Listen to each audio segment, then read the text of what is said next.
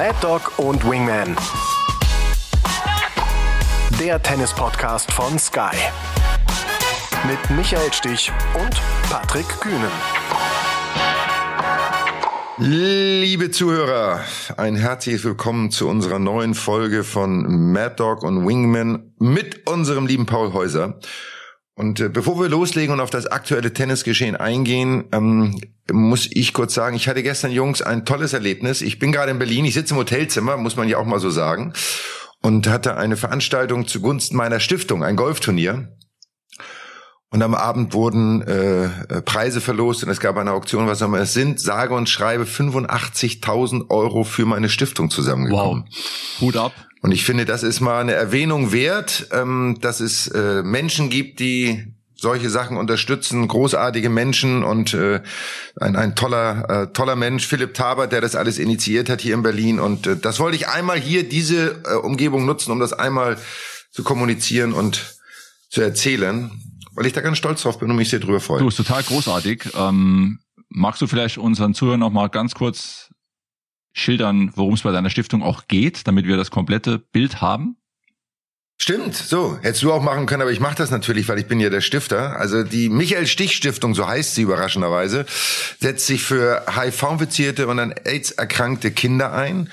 Und wir wollen den Kindern ein Lachen schenken. Also ähm, kleine Freuden schenken, die das Leben etwas lebenswerter machen. Und dazu vielleicht eine ganz kurze Geschichte, die ist total süß.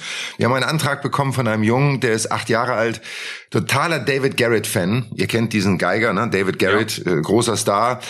Der sieht mit acht Jahren aus wie David Garrett. Hat sich die Haare so lang wachsen lassen wie David Garrett, zieht sich an wie David Garrett, also liebt David Garrett und spielt selber Geige. Und sein Wunsch, sein großer Wunsch war nun, dass er eine, er hat doch Geigenunterricht, dass er eine eigene Geige bekommt. Und ich hatte ehrlicherweise keine Ahnung, wie viel so eine Geige kostet. Ähm, so, am Ende stellte sich auch so eine Geige, kostet 500 Euro und haben wir ihm den Wunsch natürlich erfüllt. Dann habe ich von ihm ein Video bekommen, ein dreiminütiges Video, in dem er sich bedankt über diese Geige und für diese Geige und wie glücklich er ist. ist ein Junge, der ist äh, autistisch und hat noch weitere Krankheiten, also ähm, aber ist dabei total lebensbejahend und schickt dieses drei Minuten Video und sagt, wie viel schöner es jetzt ist, dass er jetzt auf seiner eigenen Geige üben kann, dass er auf seiner eigenen Geige spielen kann. Und wie viel Freude ihm das macht und wie sehr er sich auf ein Treffen mit David Garrett freut, was eine andere Stiftung ihm ermöglicht hat. Also das sind die Momente, wo man merkt, man weiß genau, warum man sich engagiert, warum man Kindern Glück schenken will. Und äh, Paul, du weißt es selber mit deinen Kindern, denen du jeden Tag Glück schenkst, logischerweise. Ähm, äh, also das äh, macht, macht wirklich Freude und war ein toller Abend und dafür setzen wir uns ein und so soll es weitergehen. Schön, tolle Sache. Tolle Sache und äh, das machst du ja schon seit vielen, vielen Jahren. Ne? Ich glaube, über 25 Jahre oder 25 Jahre ungefähr? 28 Jahre. Wir 28 sind im 28. Jahre, genau. Jahr dieses Jahr. Also fast, äh, also eigentlich quasi fast nach meiner Geburt, weil so wie ich aussehe, ist natürlich, ne, könnte man denken, ich bin 35, also von daher. Sehr schön. Kommen wir ins Tagesgeschehen. Ja. So, Schieß los. So, ja, es geht natürlich um Tennis, logischerweise. Wir schauen jetzt mal ein bisschen voraus auf die US Open und schauen auch mal hin, was ist eigentlich so passiert seit unserem Gespräch mit Philipp Kohlschreiber, was ist in Montreal gelaufen, in Cincinnati und äh, ja, was haben wir auch für Erfahrungen gemacht, Michael und ich, Paul vielleicht auch, in New York bei den US Open.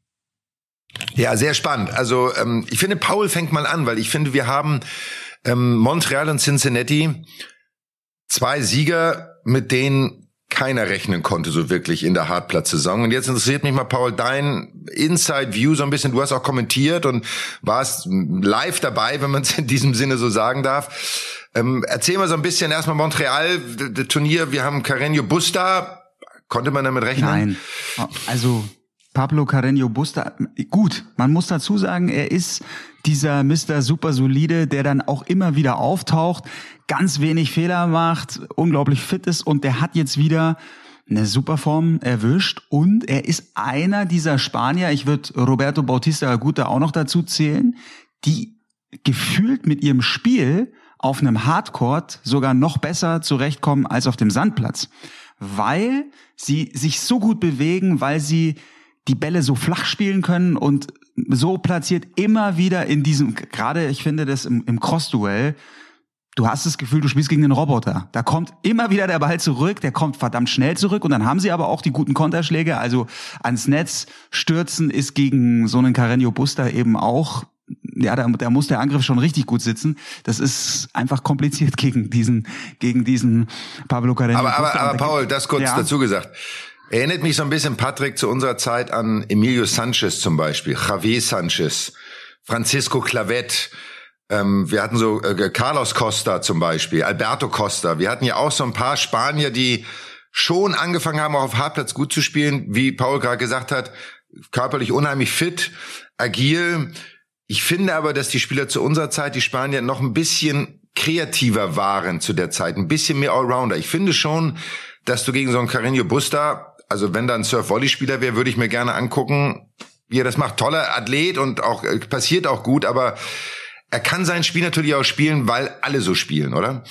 Ja, also was mir bei Carreño Busta und vor allem auch bei Roberto Bautista gut sofort eingefallen ist, als Paul jetzt äh, angefangen hat äh, zu erzählen, ist auch die Disziplin, die beide haben, wie sie spielen. Also Roberto Bautista, gut, kenne ich jetzt etwas besser als Carreño Busta, aber der spielt eben dann auch 10, 12 Mal die Rückhand cross, einen Meter vor die Linie und, und gibt ja auch dann nicht den, den leichten Fehler, den unerzwungenen Fehler, sondern spielt sein Spiel ganz konstant, war ja damals auch überraschend im Halbfinale in Wimbledon vor zwei, drei Jahren ähm, mit seinem Spiel, ist also auch immer da, wenn eine Chance sich ergibt, finde ich, wo ein Turnier gewinnen kann, dann schlägt er meistens zu und äh, ich finde, mir fehlt da auch so ein bisschen die, die Aufgabenstellung an die Spanier. Also du hast da vollkommen recht.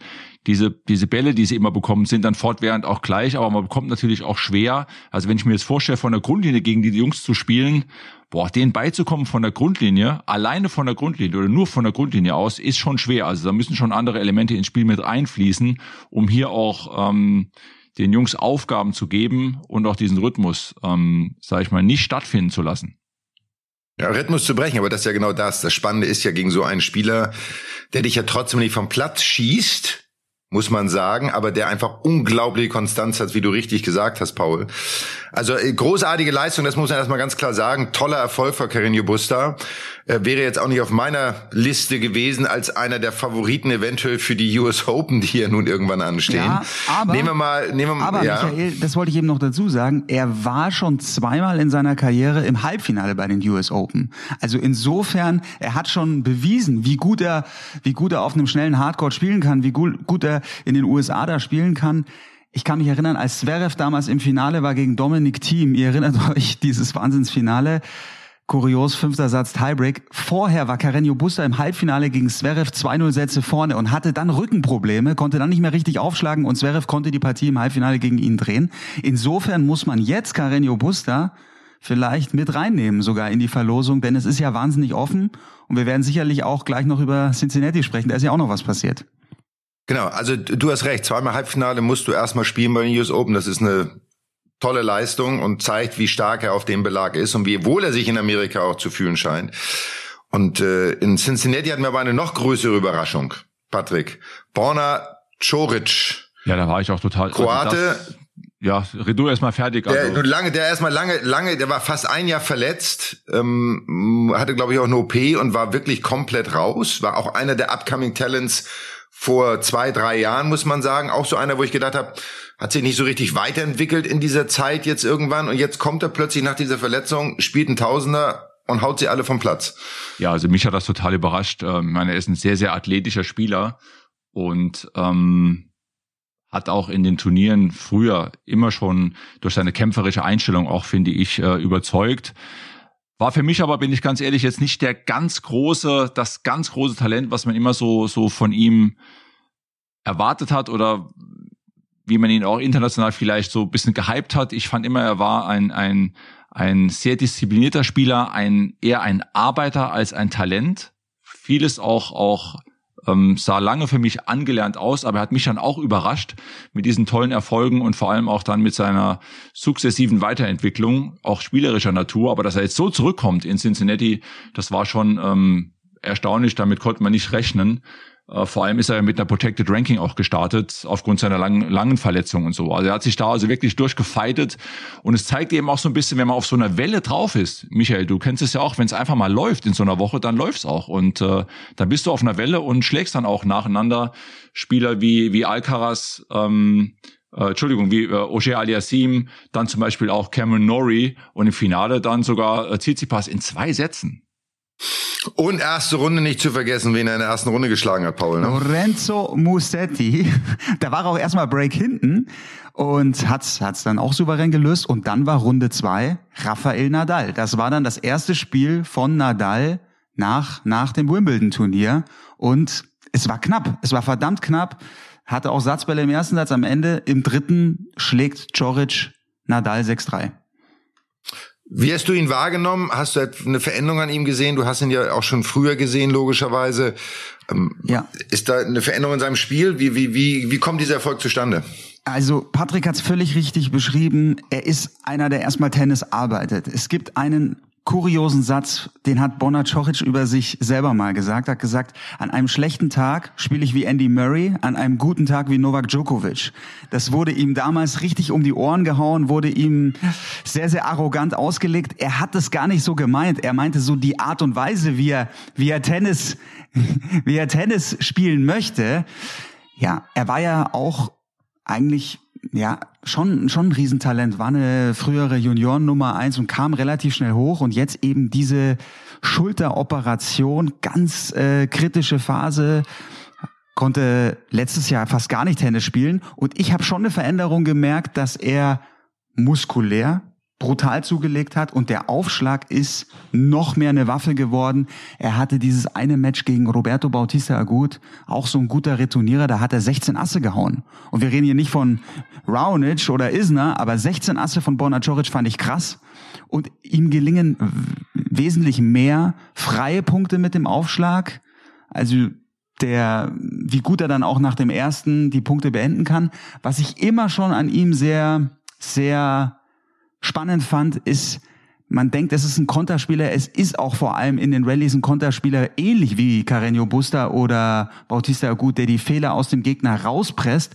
Aber wenn die Möglichkeit da ist zu attackieren, dann ist der so schnell vorne am Netz, hat so ein schnelles Transition Game und hat einen sehr, sehr guten Volley da vorne. Also er hat dann schon noch eine, eine Zutat mehr, wie ich finde. Ich habe es gehört, Michael, hast du es auch gehört? Transition Game, da war es wieder. Äh, der Übergang, ja. der Übergang ans Netz. Paul, eins von Pauls Lieblingswörtern. Aber mir ist eine Sache, will ich noch kurz ansprechen, ähm, äh, Michael oder an euch beide. Äh, der Sieg gegen Nadal in der zweiten Runde. Er hat natürlich vorher schon ein Match gespielt. Es war das erste Match von Rafael Nadal seit Wochen. Also keine leichte Aufgabe auch für den Spanier, der auch favorisiert war. Aber man muss ja trotzdem erst wieder ins Turnier reinfinden. Danach ist er ziemlich gut durchspaziert Coach, sage ich mal, nach dem Sieg gegen Nadal. Es gibt ja auch Spieler, die, wenn sie ihr Highlight hatten innerhalb eines Turniers so früh, dann auch in der, im Match danach dann auch mal ausscheiden. Hat euch das überrascht, dass es dann so stark weiterging für ihn nach dem Sieg gegen Nadal? Auf jeden Fall, auf jeden Fall total. Vor allem, das möchte ich noch dazu sagen, der hat die Woche zuvor Montreal glatte Zweisatzniederlage gegen Marin Cilic. Und er hat eigentlich, also ich kann mich erinnern, dass er Miami in diesem Jahr schon sehr gut gespielt hat, einmal gegen Zverev, knapp verloren hat, aber ansonsten waren die Ergebnisse total übersichtlich, immer wieder erste Runde raus. Und dann hat er einen Challenger gewonnen in Parma, aber in Hamburg musste er, da hat er zwei Siege gehabt, musste er auch aufgeben Hamburg gegen Alex Molchan, also es hat eigentlich nichts dafür gesprochen, dass er jetzt zu so einem Run ansetzt. Also ist es genau das, ist es genau das, was du sagst, Patrick, äh, ride the wave, ja. damit ich jetzt mal in Pauls Sprache bleibe. ähm, und das ist toll, das macht diesen Sport auch so besonders, dass dort Spieler und gerade, man muss sagen, das ist wahrscheinlich das best eingesetzteste Protecting Ranking, was ein Spieler jemals genutzt hat. Ich meine, der stand auf Platz 128 oder 129, der steht auf Platz 29 in der Welt. Ich glaube, er hat sich um 100 oder 130 Plätze verbessert. Also besser kannst du eine Protected Ranking äh, Teilnahme an einem Turnier gar nicht einsetzen. Aber es ist toll, ähm, dass ein Spieler auch nach einer langen Verletzungsphase und Höhen und Tiefen so zurückkommen kann, das durchzieht und dafür auch belohnt wird. Ja, das ist ja, ich finde, finde das, finde das eben so toll. Es zeigt auch vielleicht, was du trotzdem machen kannst, ne? wenn du verletzt bist und jetzt nicht in der Lage bist, äh, äh für einige Wochen, Monate zu spielen.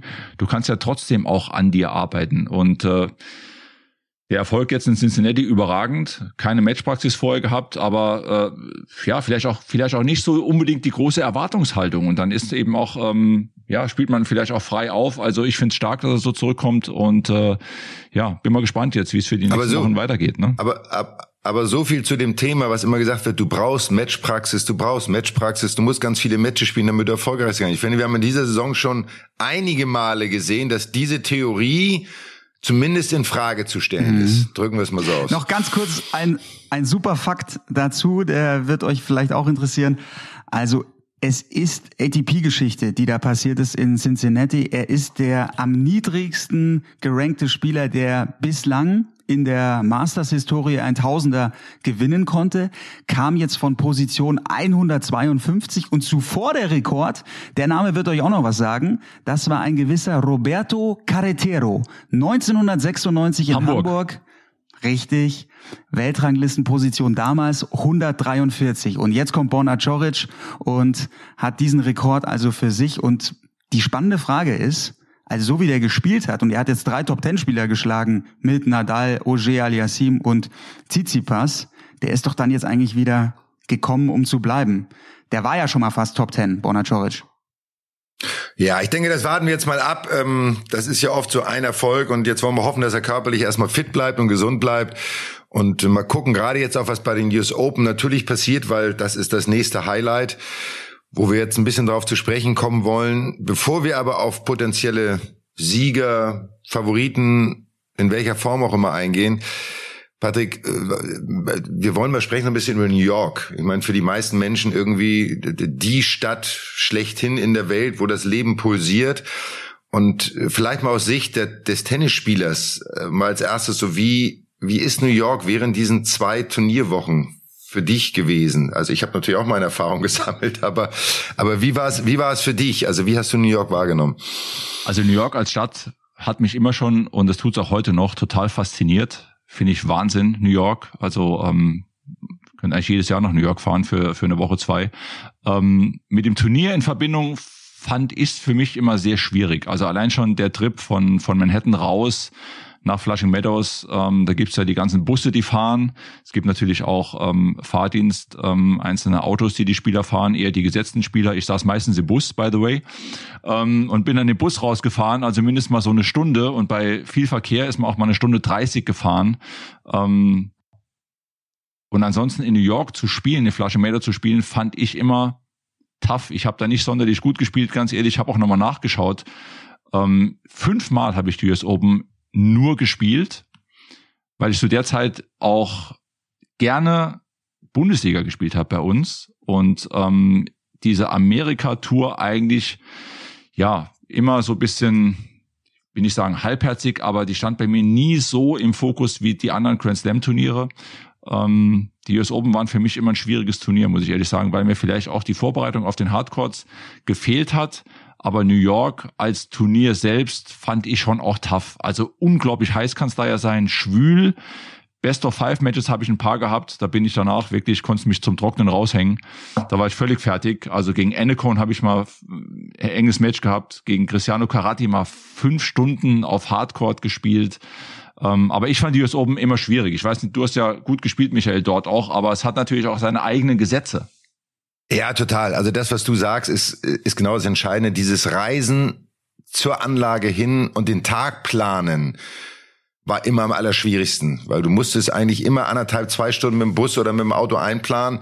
Wenn es dann eine halbe Stunde, hast du eine halbe Stunde mehr auf der Anlage verbracht, was du natürlich eigentlich nicht wolltest. Ähm, es war laut, amerikanisch, also das Turnier war natürlich, da ging es nicht silent please, sondern da wurde Chipstüten, Bier, da wurde geredet, da wurde, das habe ich mir erinnert, in Amerika bei den Turnieren immer Musik während der Seitenwechsel gespielt, was es in Europa damals überhaupt nicht gab. Da hatte es ruhig zu sein während der Seitenwechsel. Aber genau auch dieses pulsierende, dieses vibrierende Leben in der Stadt selber, was das Turnier wiederum auch ausmacht. Eine ganz andere Energie, zum Beispiel als Wimbledon diese, dieses klassische, dieses historische und die US Open mit dem größten Center Court damals und ich glaube heute auch noch, ich glaube auf den alten, auf den alten Center Court passten, glaube ich, 22.000 Menschen. Wenn der ausverkauft war, war das ein unfassbares Erlebnis. Ähm, also von da war das besonders äh, schwieriges Wetter. Was war denn dein, ähm, du hast gerade Match, aber sag mal so dein Aha-Erlebnis, wenn du eins rauspicken würdest, äh, New York, ähm, wo du sagst, das war's. Das, das sticht heute noch aus, habe ich heute noch im Kopf. Ja, fällt mir sofort ein Match gegen Lendl ein. Also ich habe damals, ähm, wie gesagt, in der ersten Runde gewonnen gegen Cristiano Carati damals. Da hatte ich auch äh, äh, hitzige Diskussionen mit seinem Coach. der gute Riccardo Piatti hat damals äh, Karate gecoacht und äh, ich habe da 7-5 im fünften gewonnen. Dann hast du ja einen Tag Pause und da ging es gegen Lendl auf den Grandstand und ich meine, du weißt es selbst, Lendl bei den US Open auf Hardcourt bei den Temperaturen war schon tough, aber ich hatte das Match noch äh, in den Knochen von zwei Tagen vorher. Und da wusste ich eigentlich schon, wenn ich den ersten oder den zweiten Satz nicht gewinne, gegen Lendl damals kaum eine Chance, habe dann auch gegen Lendl verloren und habe dann sogar ein wirklich, ähm, habe irgendwann mal so einen kompletten Ausraster gehabt auf dem Platz und habe dann auch eine Warning bekommen. Kam der Supervisor, damals Ken Farrar auf dem Court, hat mich dann verwarnt. Mit dem habe ich dann auch noch äh, diskutiert. Ja, ja, du, der ist mir wirklich der Kragen geplatzt wegen irgendwas, weiß nicht mehr genau was. Aber ähm, eine Warning noch bekommen. Aber das Match ist für mich so ein Match, wo ich noch genau nachvollziehen kann, wie ich mich gefühlt habe nach diesem fünf Stunden Erstrundensieg das hing mir zwei, drei Tage wirklich in den Klamotten und äh, die, die US Open waren für mich immer eins der toughsten Turniere überhaupt, weil es so viel Energie aus dir rauszieht, eben wegen der Anlage, wegen den Menschen. Und ich habe einmal ein Match gespielt, Michael, gegen Brian Shelton in der ersten Runde gewonnen. Da weiß ich aber, das war am Nebencourt und ums Eck war eine Frittenbude, so ein Burgerstand und der ist mir immer schön, der Geruch, schön immer auch beim Seitenwechsel so in die Nase. Ja, der hat aber offensichtlich was gebracht. Motivation. das war Wahnsinn. Immer der Nase. Aber es brennt dir, es brennt dir unter den Fingern. Ja. Du hast eine Frage, die ja, dich sofort. Äh, ich habe dann gegen nach dem Sieg gegen Brian Shelton hat Patrick dann übrigens gegen Wally Massour verloren. Der steht übrigens, Michael, bei dir noch, wenn man auf dein Player-Profile geht, steht Wally Massour als dein Trainer drin. Genau, der war mein letzter Trainer, glaube ich sogar. Ich mochte Wally als Mensch immer unheimlich gerne, also typisch australisch, chillt, immer extrem fit auch kein hochtalentierter Spieler, war aber auch, glaube ich, sogar Top Ten, ähm, war, glaube ich, Nummer 10 sogar in der Welt. Ähm, habe gegen Wally damals mein erstes Turnier Memphis gewonnen, 1990. Und ich weiß, dass Wally Mesuma, du gesagt, sagt dir Patrick, ähm, dieser Jamie Morgan, auch ein Australier, glaube ich. Ja, ja. Jamie Morgan, ich glaube Jamie Morgan. Und die beiden haben bei den US Open mal gegeneinander gespielt. Und Jamie Morgan hat im fünften Satz 5-0 geführt. Und Wally Mesur hat das Match 7-5 im fünften Satz gewonnen. What a comeback. Ja. Da weißt das du aber muss man auch, mal so sagen. morgen danach gegangen ist, du. Wahnsinn. Ja, ja das stimmt. Aber Pass Michael, auf, mir ist noch Michael, eine, Ich habe natürlich ja. eine Frage. Jetzt, jetzt haben wir Patricks äh, US Open Erlebnis gehört, was so vor allem in Erinnerung bleibt bei dir. Wir wissen, du hast ja einmal auch zu, zu einem Megalauf angesetzt. Beziehungsweise, wenn, wenn wir da, das, ich möchte jetzt ganz kurz die Ausgangslage schildern. Das waren die US Open 1994. Nummer eins gesetzter Spieler Pete Sampras, danach Ivan Isevic, dann Sergi Bruguera und die Nummer vier des Turniers Michael Stich. Und dann haben sich die anderen Kandidaten relativ früh verabschiedet, unter anderem Boris Becker, Runde eins raus, Stefan Edberg, Runde drei, Sampras, Achtelfinale raus und Michael Stich, der ist durchs Turnier durchgecruised und am Ende stand da das Finale gegen Andre Agassi. Ist das auch das Turnier, das bei dir noch am präsentesten ist? Und wie war das damals, wenn man dann auch merkt, die anderen Favoriten, die, die hauen ab? Da geht hier das Feld, das öffnet sich, das Turnierfeld. Ja, das ist ja wieder so ein klassischer Reporterspruch, ja. ne? Also das beziehe ich nicht nur auf dich, logischerweise, sondern generell auf die Menschen, die von also, oh, jetzt hat er eine gute Auslosung, jetzt läuft's irgendwie. Ich erinnere mich daran, dass zum Beispiel Stefan Edberg verlor gegen Jonas Björkmann in dem Jahr, auch ein Schwede. Und Jonas Björkmann hat Stefan Edberg komplett auseinandergenommen. Ich glaube in drei Sätzen hat den sowas vom Platz geschossen und ich musste dann in der Runde danach gegen Jonas Björkmann spielen. Jetzt kann man sagen, ich musste nicht gegen Stefan Edberg spielen, aber dann gegen jemanden zu spielen, der auch einen Lauf hat und der so gut spielt in der Situation, macht es ja nicht unbedingt einfacher, zumal du weißt, du bist der Favorit. Das war, ich glaube, sogar ein Nightmatch gegen Jonas Björkmann. Das ist mir sehr in Erinnerung geblieben, weil das war ein unfassbar intensives Match. Ich glaube, es waren vier Sätze. Ähm, dann habe ich gegen Kafelnikov, glaube ich, im Viertelfinale gewonnen. Ähm, und Halbfinale weiß ich ehrlicherweise ja, gar nicht mehr. War, Kafelnikov war letzte 16 und Viertelfinale war Björkmann. Genau. Ah, dann war es genau. so rum, okay. Und, äh, und Finale gegen Agassi war das Problem. Ich wusste, als ich auf den Platz ging, dass ich nicht gewinnen werde, weil ich habe gegen Agassi nie gewonnen. Und wenn du mit der mentalen Einstellung rausgehst, dann hast du es auch nicht verdient zu gewinnen. Also es war zwar dann im zweiten und dritten Satz ein enges Match. Der erste war sehr glatt, aber Agassi war für mich ja immer so mein rotes Tuch auf der ATP-Tour. So, wenn ich den gesehen habe, immer nur als Spieler logischerweise. Aber ähm, sonst ist mir in Erinnerung geblieben 91 gegen Ivan Lendl. Ähm, das war ja mein Jahr, wo ich Wimbledon gewonnen habe und habe die US Open auch gut gespielt, habe Viertelfinale gegen Ivan gespielt, habe zwei 1 Sätze geführt und äh, mussten Regenpause machen. Ah, nachts Nightmatch war irgendwie halb eins oder was auch immer, mussten am nächsten Tag wieder rauskommen. Hab dann im Tiebreak des vierten Satzes, glaube ich, ich weiß auch nicht mehr ganz hin, im Tiebreak, glaube ich, mit 3-0 geführt und hab's dann auch echt ähm, nicht nach Hause gebracht, um es jetzt mal charmant zu formulieren. Lendl. Lendl Endstation war bei dir zweimal und bei Patrick auch. Also. Ja, also den Namen erwähnen wir jetzt okay. nicht mehr in diesem äh, Talk, Aber, der ist jetzt raus. Aber was wir erwähnen, pass auf, wir müssen jetzt einmal ganz kurz einmal springen, ja. weil, Patrick, es gibt, es gab bei uns, zu unserer Zeit eine Besonderheit. Es gab ein Turnier, das nannte sich Huggy Bear. Ich erinnere mich. Und jetzt machen wir jetzt ja. das, Paul wird das, Paul wird das nicht kennen, gehe ich mal von aus. So. Und dann machen wir jetzt eine Kurzversion, damit das nicht, weil wir könnten ja jetzt eine Stunde drüber schwadronieren und erzählen. Aber lass uns mal so die, die Kurzversion, worum ging es, wie war es da zu spielen? So, wir haben dafür, ich sag mal keiner, ich gucke nicht auf die Uhr, aber so zwei Minuten. So, einmal kurz erklären, weil das war ein großartiges Erlebnis. Also Huggy Bears war ja ein Einladungsturnier, quasi draußen in Long Island, in den Hamptons. Ähm, da haben sich ganz viele äh, die dort leben, also viele vermögende Menschen auch zusammengetan, haben praktisch, heute wird man vielleicht salopp sagen, ein Pro-Am-Turnier ähm, mit Amateuren, Profis, Halbprofis organisiert, gespielt. Es war ein, ein Fundraising-Tournament, würde man heute so sagen. Ähm, und es gab die Forceman-Brüder, also Ted Forceman war eigentlich der Initiator und es wurden jährlich Hunderttausende, vielleicht auch über eine Million Dollar auch eingesammelt ähm, ich glaube 2008 waren es sogar 1,5 Millionen Dollar für Charity.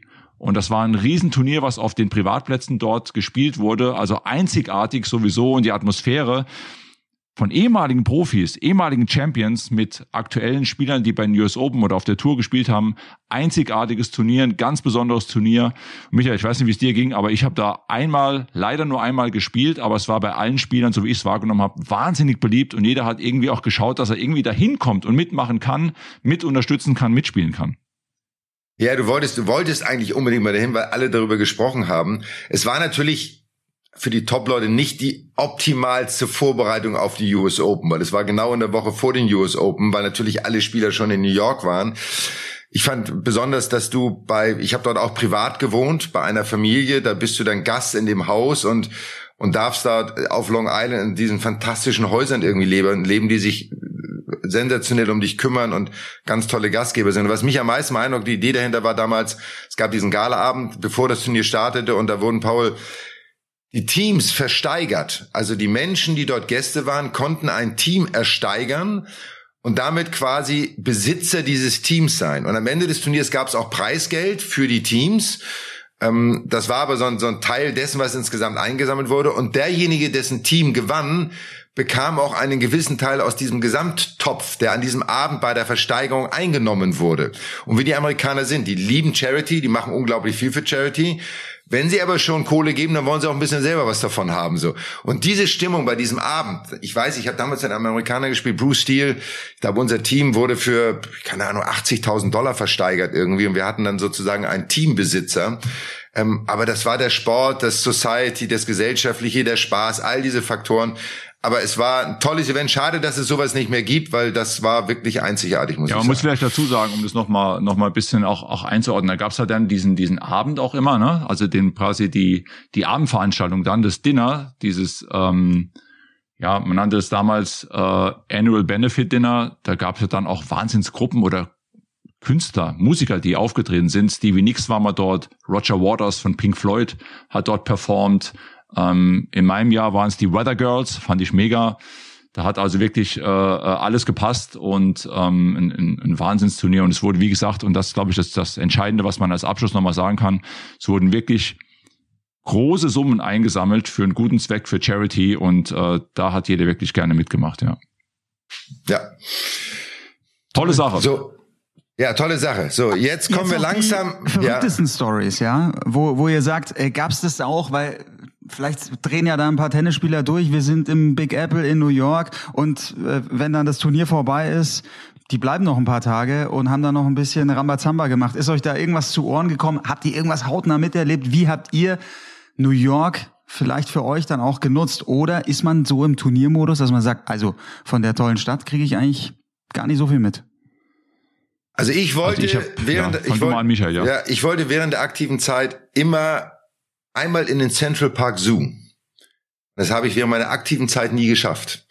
Das habe ich dann irgendwann nachgeholt, als ich als Turnierdirektor für das Hamburger Turnier dann bei den Meetings der ATP war, habe ich mir ein Jahr gesagt, so und jetzt gehst du in Central Park Zoo.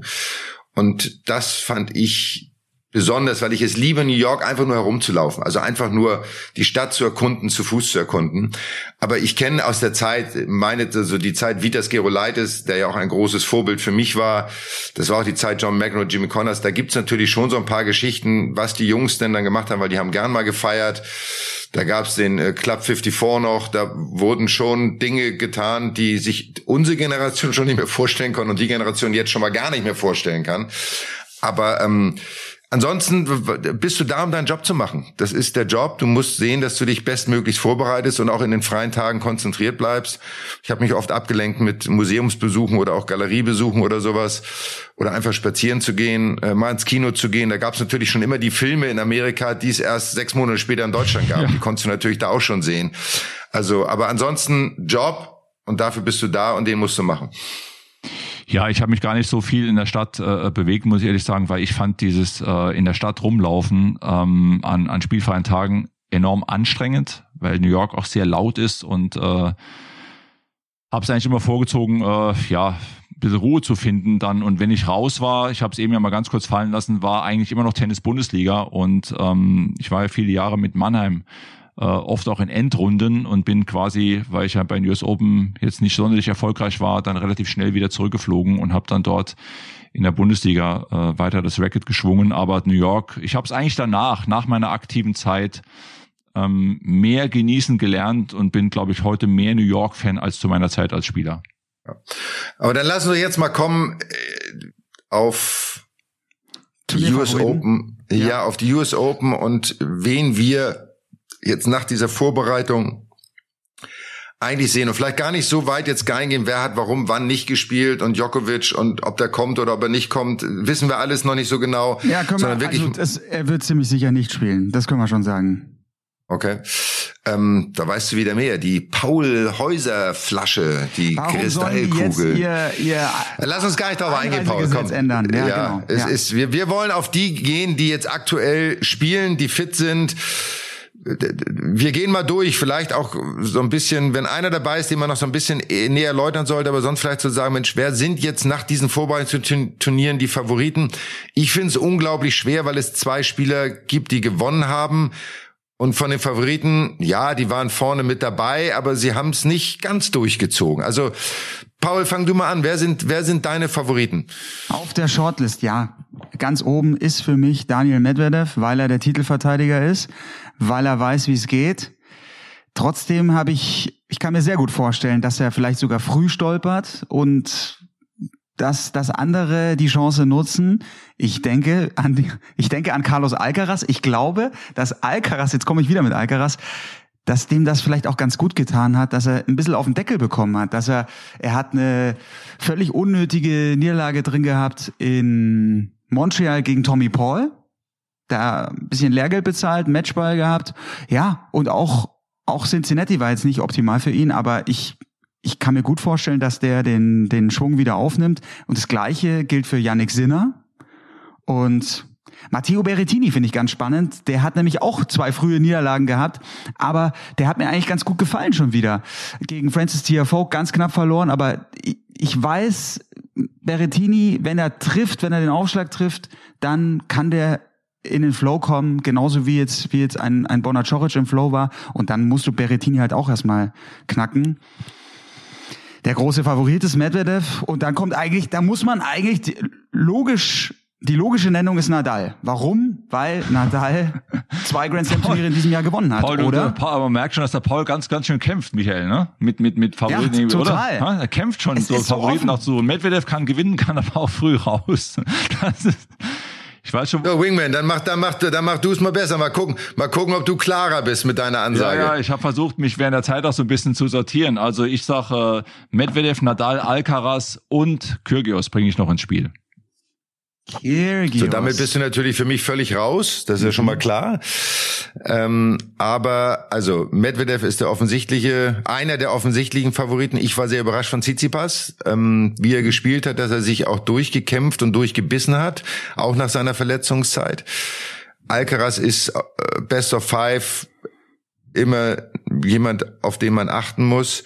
Und ansonsten muss ich ganz ehrlich sagen, ich habe keine Ahnung. Mhm. Ich könnte auch keinen rauspicken, weil ich es in diesem Jahr wahnsinnig schwer finde, weil die Saison auch durch Corona sicherlich, durch diese Geschichten, die in Wimbledon waren, durch Djokovic, den ich spielen kann, es hat so keinen Flow. Es hat so keine, keine Richtung, wo du sagst, da ist so eine komplette Saison, die von allen gespielt wird und alle sind irgendwie immer konstant dabei, sondern es waren viele verletzt, muss man sagen. Auch ein Thema, was ich mal spannend finde zu diskutieren, ist, warum sind so viele Spieler verletzt in den letzten zwei Jahren? Und nicht nur leichte Verletzungen, nicht nur eine Muskelverletzung. Wir reden über Operationen, wir reden über Handgelenk, über Schulter, über Rücken, über was auch immer alles. Und deswegen tue ich mich irre schwer. Carreño Buster muss man natürlich nennen als einen, der ganz vorne mitspielen kann. Ohne Frage, so. Selbst ein Borna Coric muss man jetzt nennen. Also ich habe am Ende keine Ahnung und ich entziehe mich einer Favoritenaussage. Äh. Also ich will noch kurz kurz erklären, warum ich die vier genannt habe, äh, weil die vier Jungs ähm, im Verhältnis zu anderen Spielern etwas weniger Turniere bisher gespielt haben. Medvedev 19, Nadal 9, Alcaraz 18, Kyrgios 12 und äh, vielleicht resultiert daraus ja noch so ein bisschen, dass die Jungs Reserven haben. Kyrgios die große Bühne, US Open, äh, das war so ein bisschen die Richtung, aus der ich komme. Aber ja, es ist es ist spannend, wie bei anderen Turnieren auch in diesem Jahr, aber die US Open haben oft ihre eigenen Gesetze gehabt, ne? Also da muss ich kurz, da müssen wir in die Diskussion kurz gehen, Michael. Das müssen wir jetzt schon zulassen, weil Patrick wirft Kyrgios rein. Ich finde das eine ganz charmante Nennung. Der hat Washington gewonnen und der hat doch jetzt mal ein bisschen angeschmeckt, war Wimbledon im Finale gestanden. Gut, körperlich habe ich, finde ich, noch sehr, sehr viele Fragezeichen bei Kyrgios, ob er in dieser in diesen extremen Bedingungen New York, Best of Five, das zwei Wochen durchsteht.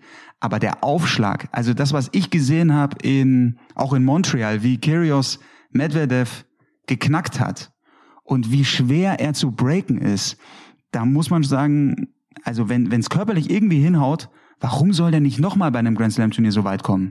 Nein, äh, da bin ich völlig bei euch. Also wir sind uns alle ja einig über das Tennispotenzial, was er hat, wenn er sein bestes Tennis spielt.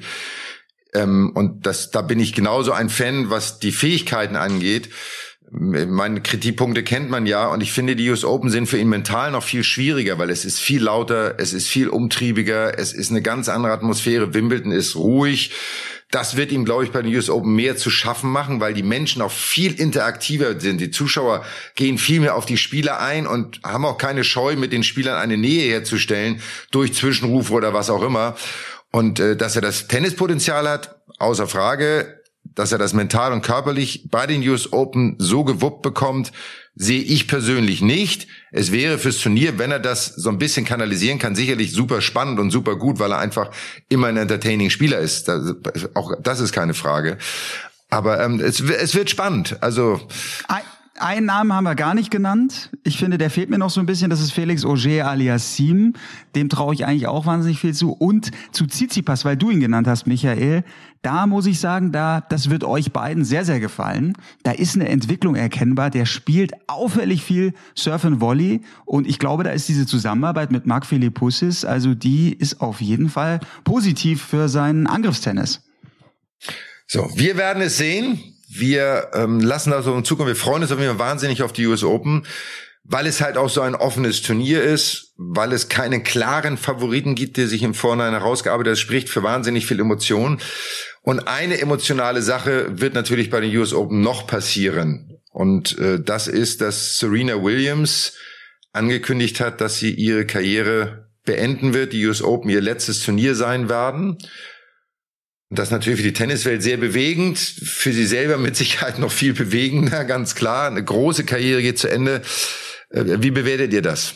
Ja, aus meiner Sicht die absolut richtige Bühne auch, ne? In diesem großen Stadion dann äh, ihren, ihren Abschied zu geben. Ähm, sie hat es ja noch mal versucht, auch in Wimbledon, aber die Riesenkarriere, äh, die wurde schon viel, viel analysiert und auch äh, über, über die wurde natürlich jahrelang auch berichtet. Also eine große Karriere, sensationell, ein ganz, ganz große Championess tritt ab. Und äh, wie gesagt, äh, ich hoffe, dass sie dann auch im großen Stadion den Rahmen findet für ihren Abschied äh, dieser unglaublich erfolgreichen und faszinierenden Karriere. Ja, und ich finde, also man muss mit Superlativen immer ein bisschen aufpassen. Ich finde, bei Serena muss man ausnahmsweise dann mal nicht aufpassen, weil sie ist ja irgendwie auch noch mal mehr als nur eine Tennisspielerin. Was die geleistet, also wenn ich zurückblicke jetzt auf ihre Karriere, ja, dann ist es vielleicht in den letzten Jahren, vielleicht in den letzten 50 Jahren sogar die bedeutendste Sportpersönlichkeit im, im Frauensport, weil sie sich auch für so viel mehr eingesetzt hat, für Frauenrechte, gegen Rassismus eingesetzt hat. Also Serena Klar waren da auch immer mal wieder ein paar komische Momente in ihrer Karriere dabei, aber rein sportlich, Go-Debatte kann man diskutieren. Steffi Graf, sie, wo, wo ist sie da auf dem Podest? Ich finde, sie ist einfach die größte Persönlichkeit. Die größte Persönlichkeit, der größte Superstar. Und deshalb wird's, glaube ich, auch besonders emotional. Ja, und ich finde das, ähm, ich finde es eine richtige Entscheidung von ihr, diesen Schritt jetzt zu gehen. Sie hat gemerkt bei den letzten Turnieren, dass sie äh, am Ende nicht mehr mithalten kann. Ähm, und dann ist es auch der Zeitpunkt zu sagen, jetzt muss ich auch noch, wenn die Leute mich so in Erinnerung haben, aufhören. US Open perfekteres Timing und perfektere Bühne könnte es für sie nicht geben. Und ich stelle mir jetzt schon diesen Moment vor, wenn sie da auf dem Center Court steht, auf dem Louis Armstrong Court und äh, da irgendwie 24.000 Menschen ihr zujubeln. Das macht mir jetzt schon Gänsehaut, bevor das Match überhaupt stattgefunden hat. Also von daher freue ich mich auch wahnsinnig für sie. Ich freue mich für sie, dass sie zum einen die Entscheidung getroffen hat und hoffentlich sehr gut damit ist. Und zum anderen, dass sie genau dieses Turnier als Abschiedsturnier für sich hat, egal wie weit sie kommt. Ich glaube, das ist auch wirklich sekundär in diesem Falle, ähm, dass sie das genießen kann und dass sie das Beste daraus macht. Das wird mit Sicherheit ein extremst emotionaler Moment. Und das sich anzuschauen wird toll sein für uns. Wir werden natürlich dann auch im Nachgang, wenn die US Open vorbei sind, wieder in unserem Podcast Mad Dog und Wingman darüber berichten. Weil wir natürlich dann nach dem Turnier, wir werden erst nach dem Turnier wieder unsere nächste Folge haben. Das heißt, wir sind jetzt nicht in einem Zwei-Wochen-Rhythmus, sondern dieses Mal im Drei-Wochen-Rhythmus und äh, möchten euch dann, dann gerne berichten, was in diesen drei Wochen passiert ist. Äh, bis dahin wünschen wir euch äh, ganz viel Spaß, schwingt weiter fleißig den Tennisschläger, hört fleißig Mad Dog und Wingman und natürlich müssen wir wieder auf unsere Freunde von äh, äh, Boxenstopp, Boxengasse. Backstage Boxengasse. So, wieso war das? Guck mal. Backstage Boxengasse hinweisen, den Formel 1 Podcast bei Sky. Ähm, die Jungs und Mädels machen einen super Job und äh, hört da auch rein. Ähm, wir freuen uns, wenn ihr das nächste Mal dabei seid und wir euch wieder mit neuen Informationen und News füttern können. Und bis dahin alles Gute. Bis bald. Schön was, Jungs. Michael, gute Rückreise aus Berlin und allen Tennisfreunden da draußen. Viel Spaß, wie immer, am Court. Haut rein.